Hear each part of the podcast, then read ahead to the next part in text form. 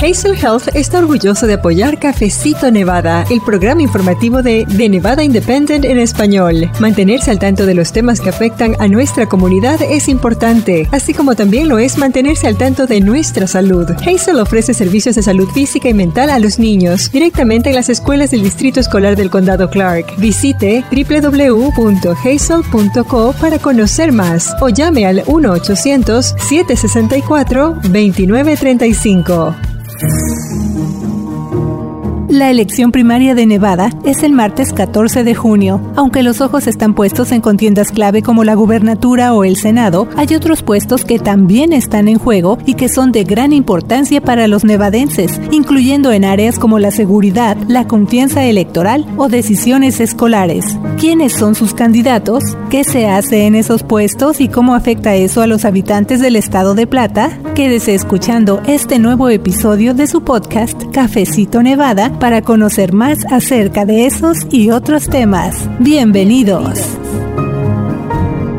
Dicen por allí que no hay plazo que no se cumpla y yo creo que es cierto porque justamente llegamos ya a esta fecha que hemos venido informándole y que tiene que ver con el día de la elección primaria aquí en Nevada. Y de eso le vamos a estar informando, no solamente de un recuento de cómo funciona ese proceso, fechas clave, cómo puede participar usted, sino también le vamos a informar, como ya lo escuchó, acerca de otras contiendas que desde luego tienen una gran influencia en la vida de los nevadenses y también tocaremos el tema de la confianza electoral, enfocándonos en un cuestionamiento que es acerca de qué pasa con los votos de las personas que ya fallecieron preparémonos juntos para escuchar este cafecito Nevada. Les doy la bienvenida con mucho gusto. Yo soy la editora asociada Luz Gray y en esta ocasión me acompañan mis colegas Michelle Rindels y Rocío Hernández. Vamos a escuchar.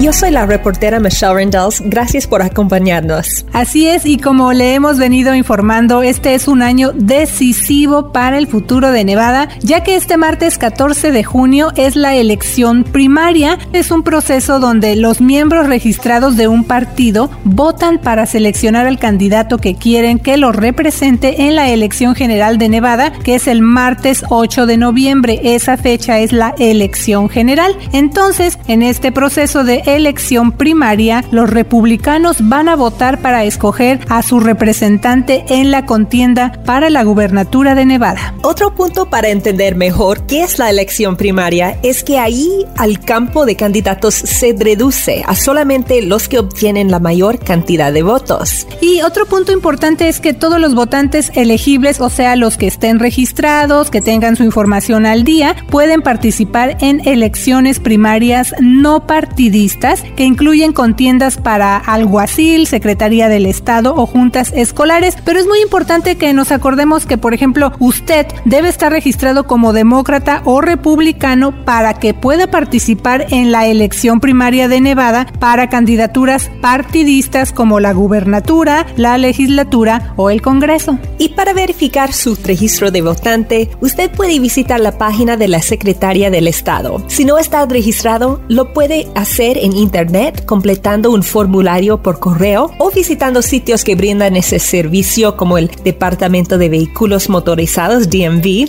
campus universitarios y agencias de servicios sociales. Así es, pero además de familiarizarnos con esta información, un aspecto muy importante es conocer mejor qué se hace desde esos cargos, porque a veces escuchamos o vemos toda esta información que nos llega pues acerca de estas candidaturas, pero a lo mejor pues no conocemos muy bien quiénes son ellos o qué hacen en esos puestos y sobre todo cómo puede afectar el resultado de estas elecciones en nuestra vida aquí en Nevada. Así es, Luz, pero más allá de las contiendas más populares, también hay otras que tienen mucha influencia. Y me gustaría empezar por la carrera para alguacil del condado Clark, que es el que tiene el mayor número de población en Nevada, incluye Las Vegas, y que muchas veces tiene relación con el tema migratorio. Así que desde ahí es una contienda controvertida.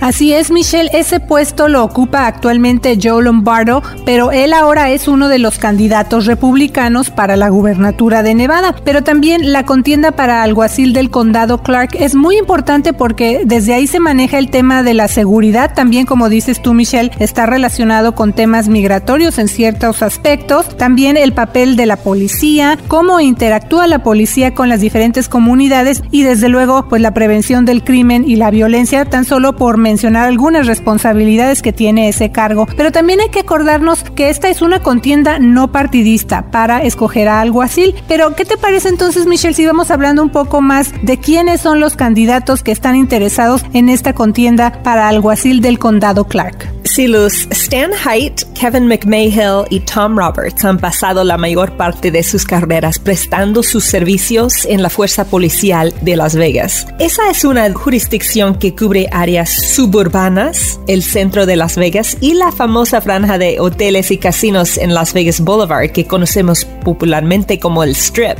Recientemente McMahill fue ayudante de alguacil de Lombardo, mientras que Roberts se retiró como ayudante de alguacil antes de representar como republicano un distrito de Las Vegas en la Asamblea Estatal. Haidt se jubiló de su cargo como sargento de la Policía Metropolitana en el 2008. Quien llegue a resultar electo como alguacil del sur de Nevada se va a encontrar con muchos retos actuales, pero también con otros que ya se han venido presentando desde administraciones pasadas. Por ejemplo, los delitos contra la propiedad. Esa es una categoría que incluye robos, asaltos y robos de vehículos, los cuales aumentaron un 15% en comparación con el año pasado. Los casos relacionados con armas de fuego se han aumentado un 11%, aunque los homicidios se han reducido ligeramente hasta el momento en que estamos haciendo este cafecito. Y otro reto que también ha venido enfrentando la policía son las secuelas de las protestas por la justicia racial que hubo en todo el país en el 2020, luego de que ocurrieron varios asesinatos policiales de alto perfil, incluyendo por ejemplo casos de los afroamericanos George Floyd y Breonna Taylor. Hubo unas protestas también tanto en el sur como en el norte de Nevada, a lo mejor usted se acuerda de eso, y ese fue el motivo. Y a eso también pues le agregamos el tema de la confianza en la policía,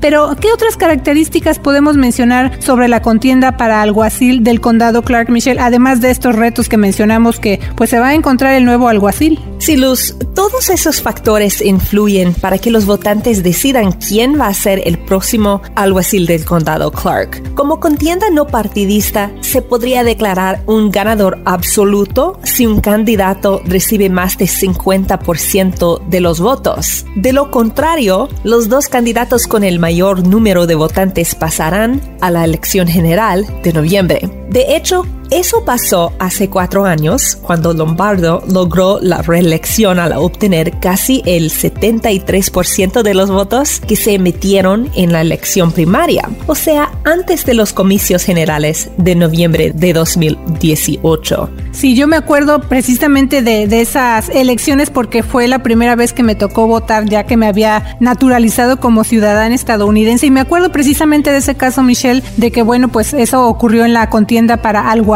del condado Clark en el caso de Joe Lombardo. Pero también una de las preguntas que surge cuando hablamos de la contienda para alguacil del condado Clark es si los votantes esta vez van a basar su preferencia en los antecedentes de estos candidatos a alguacil o si van a basar su decisión en los problemas que ellos están viendo a diario en materia de seguridad pública. Entonces, Michelle, ¿qué podemos destacar en el caso de los antecedentes del candidato McMahill para que usted que está escuchando Cafecito Nevada pues se familiarice más con este candidato. Sí, Luz, la carrera policial de McMahill se parece a la de otros alguaciles. Él fue ascendiendo en los rangos de la Policía Metropolitana de Las Vegas. Con los años llegó al puesto de subaguacil, se retiró del departamento en diciembre de 1212 y trabajó en el sector privado hasta que lanzó su campaña para alguacil el verano pasado. Pero hay quienes critican su campaña porque dicen que McMahill fue el elegido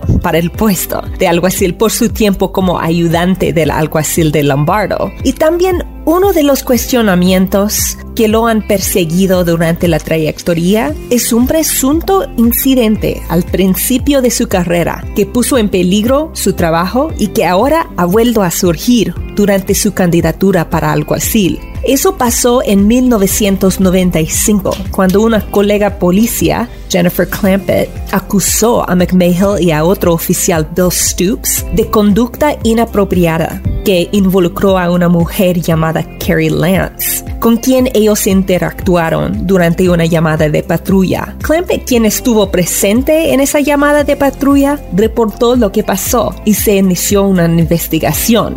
Un memorándum de la policía recomendó que se despidiera a las dos oficiales, McMahill y Stoops. Al final, solo Stoops perdió su trabajo, McMahill no fue despedido y no está claro por qué. McMahill niega que el incidente haya ocurrido y dijo que Clampett se retractó de las acusaciones en su contra. En las décadas que han pasado desde que Clampett hizo la acusación, el resultado no la ha dejado conforme. McMahill describió esas acusaciones como un nube que lo ha seguido por mucho tiempo y algo que lo llevó a apoyar que la policía usa cámaras corporales. Pero esa acusación de tantos años ha puesto en duda que sea el candidato ideal para el puesto de Agualcil. Así es, esa es parte de la controversia o de muchas críticas que tiene la candidatura de McMahill. Pero en el caso de Roberts, que es el otro candidato o uno de los candidatos también que aspira a, la, a ser alguacil, pues él estuvo bajo la lupa en abril precisamente después de que fue a un evento en la biblioteca del condado Clark, donde un instructor de armas de fuego de un grupo que se dedica a dar capacitación para usar armas encubiertas presentó una diapositiva racista. Roberts respondió en Twitter que habló al final de la clase que no vio esa parte y que es algo que él no usaría ni toleraría. Pero también en la contienda para alguacil del condado Clark hay otro tema, Michelle, que ha causado controversia. También hemos reportado parte de eso y es lo relacionado con encuentros entre la policía y la comunidad. ¿Qué nos puedes decir al respecto? Sí, Luz, uno de los temas que se cuestionan es el de infracciones de bajo nivel que a veces terminan en encuentros mortales entre la policía y miembros de la comunidad. Acerca de eso, McMahill señaló en un foro de candidatos que algunas infracciones de tránsito ya se han despenalizado. El año pasado los legisladores estatales aprobaron una ley que convirtió ciertos delitos relacionados con tránsito en infracciones civiles en lugar de delitos menores. McMahill no apoya que se despenalicen todas las infracciones relacionadas con tránsito y, por ejemplo, no tener seguro de vehículos motorizados y ha dicho que algunas paradas no se deberían hacer o que solo se deberían hacer para alertar a los conductores cuando no funciona la direccional trasera de su auto.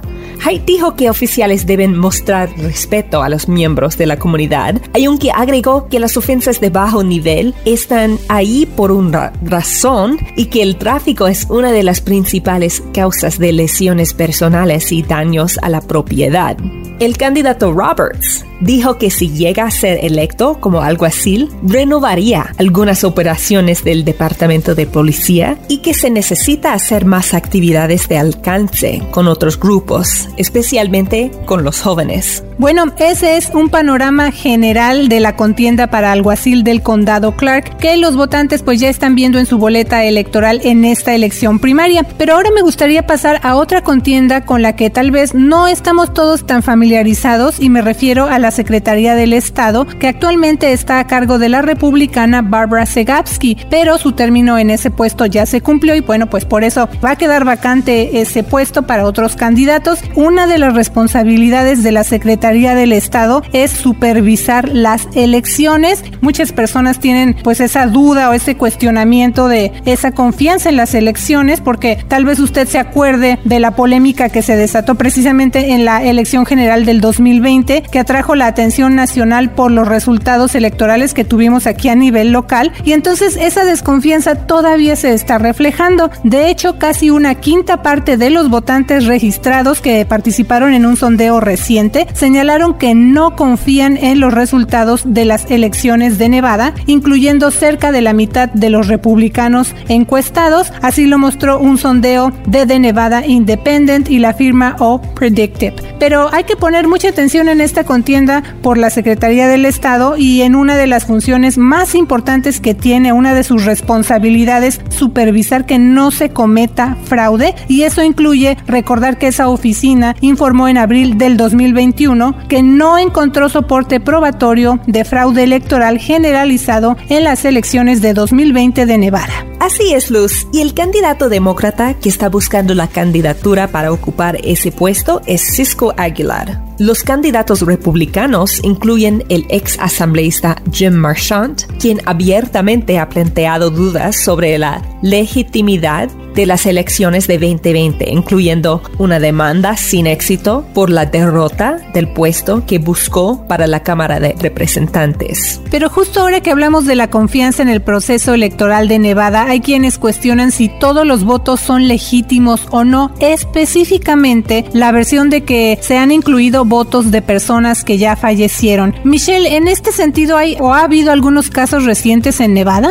Sí, Luz, el caso más cercano que se me viene a la mente es el del habitante de Nevada Donald Kirk Hartle. Él usó la boleta electoral de su esposa fallecida para votar en las elecciones de 2020. Investigaciones recientes han revelado que es muy rara esa práctica usar boletas electorales de personas fallecidas para votar y que eso tiene muy poco efecto en los resultados de las elecciones. Pero las afirmaciones sin fundamento acerca del papel de votantes fallecidos en las elecciones de 2020 han generado confusión acerca de lo que se está haciendo actualmente para evitar que se usen ese tipo de votos. Cuando el expresidente Donald Trump perdió la reelección en 2020, alegó que hubo 5.000 votos de personas fallecidas en Georgia, pero una investigación de funcionarios estatales encontró solo cuatro casos, todos relacionados con miembros de la familia que votaron por los fallecidos, como en el caso de Hartle aquí en Nevada. Aquí en nuestro estado, la secretaria del estado investigó la supuesta evidencia de fraude electoral masivo del Partido Republicano de Nevada en las elecciones de 2020, incluyendo afirmaciones de más de 1.500 votos emitidos por votantes fallecidos. La investigación, que no encontró respaldo probatorio de fraude generalizado, concluyó que solo 10 de esas personas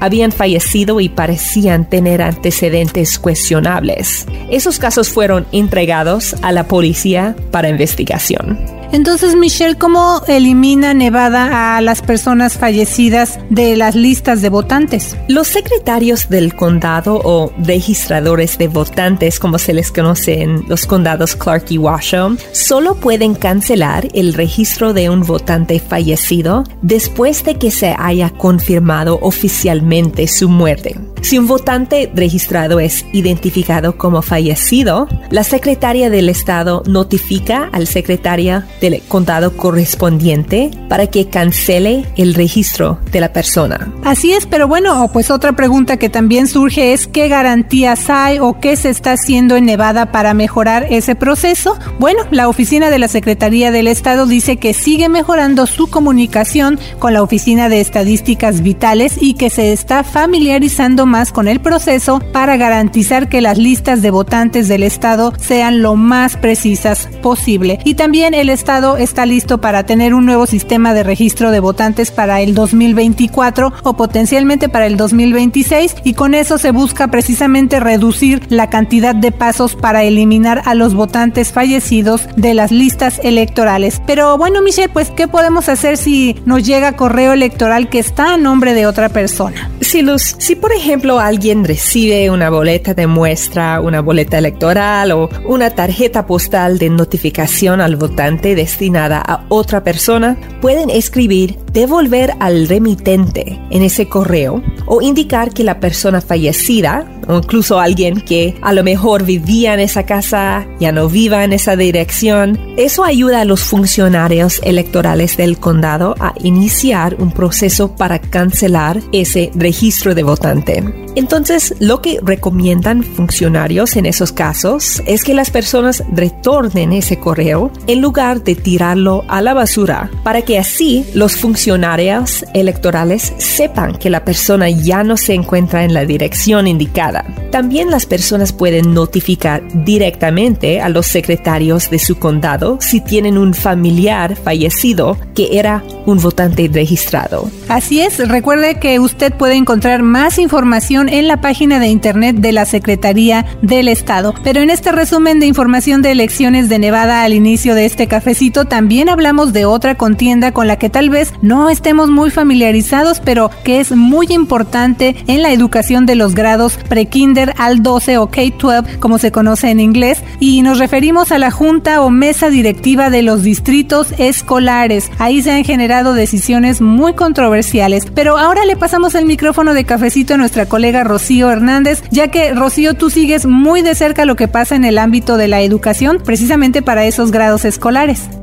Así es, Luz. Las contiendas para las juntas o mesas directivas de los distritos escolares son otro tipo de carreras locales a las que también hay que ponerle mucha atención porque sus integrantes toman decisiones muy importantes para los distritos. Eso incluye responsabilidades como seleccionar un superintendente, aprobar el presupuesto y redactar y aprobar las políticas del distrito. Para darnos una mejor idea de la magnitud de alguna de esas decisiones, es una que la, Junta Escolar del Condado de Clark tomó recientemente. Eso fue al fines de 2021 cuando abordaron el despido del superintendente Jesús Hara y después lo volvieron a contratar. Todas las decisiones que emiten las juntas escolares influyen en los estudiantes, sus familias y en el personal de las escuelas. Por eso es muy importante que el público conozca más acerca de esta entidad, sobre todo en esta elección aquí en Nevada. También es importante saber quiénes son los candidatos para que los votantes puedan ver si representan lo que quieren ver en el distrito, especialmente si están frustrados con algo que está pasando en el distrito y quieren ver un cambio. Otro punto para conocer mejor las juntas escolares es que su autoridad tiene un límite. Los miembros de las juntas no hacen leyes sobre educación de estudiantes en los grados pre-kinder a 12, pero sí tienen que seguir todas las leyes del estado, incluyendo las relacionadas con la educación también tienen que aprobar planes sobre cómo implementar esas leyes en sus distritos. O sea que hay veces que algunas de las pólizas que aprueban y tienen que implementar están fuera de su control. Un ejemplo de eso es una ley que se conoce como la justicia restaurativa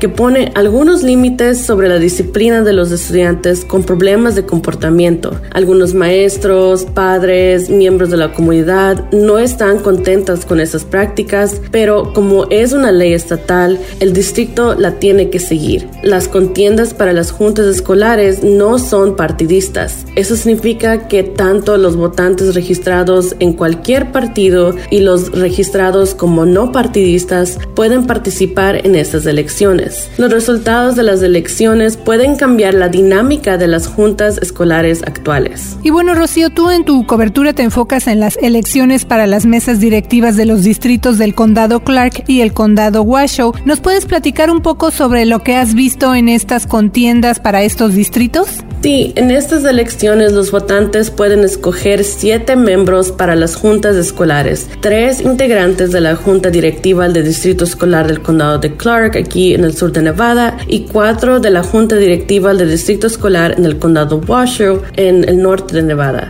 Durante la elección primaria, dos candidatos en cada contienda pueden avanzar en las elecciones generales de noviembre, o si hay un candidato en cada cargo que obtiene más del 50% de los votos, ese candidato será considerado el ganador de la contienda y entonces no habrá elección general para ese cargo.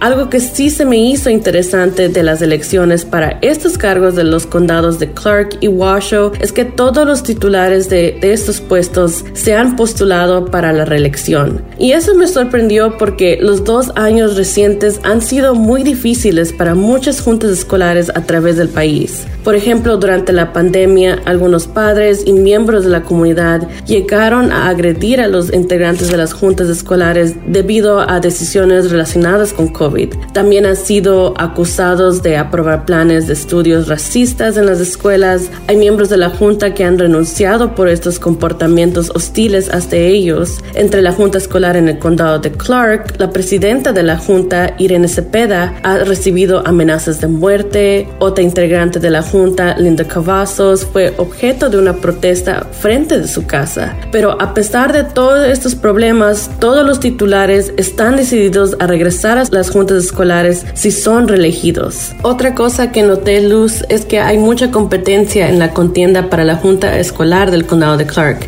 Hay titulares como Daniel Ford que se están enfrentando a nueve oponentes. Sí, es una contienda con muchos aspirantes y bueno, como has mencionado también, Rocío, mucha controversia. También se hacen estas juntas eh, donde el público puede asistir también a participar con sus comentarios y en muchas ocasiones debido precisamente a todos estos temas polémicos y bueno, decisiones tan importantes que se tienen que tomar, las juntas se alargan a veces hasta pasada la medianoche. Así que esa es para que nos demos una idea de la importancia y de los temas también que se abordan en estas juntas y pues por qué está ahorita también el tema en cuestión electoral. Pero Rocío, también parece que políticas partidistas están entrando ahora más que nunca en las juntas escolares. ¿Cómo afecta eso a las elecciones de estos cargos y los candidatos para estos puestos? Así es, Luz. Algunos de los candidatos han incluido en sus plataformas de campaña propuestas que generalmente vemos más en los partidos políticos. Por ejemplo, hay un par de candidatos que afirman en sus campañas que se oponen a la teoría crítica de la raza.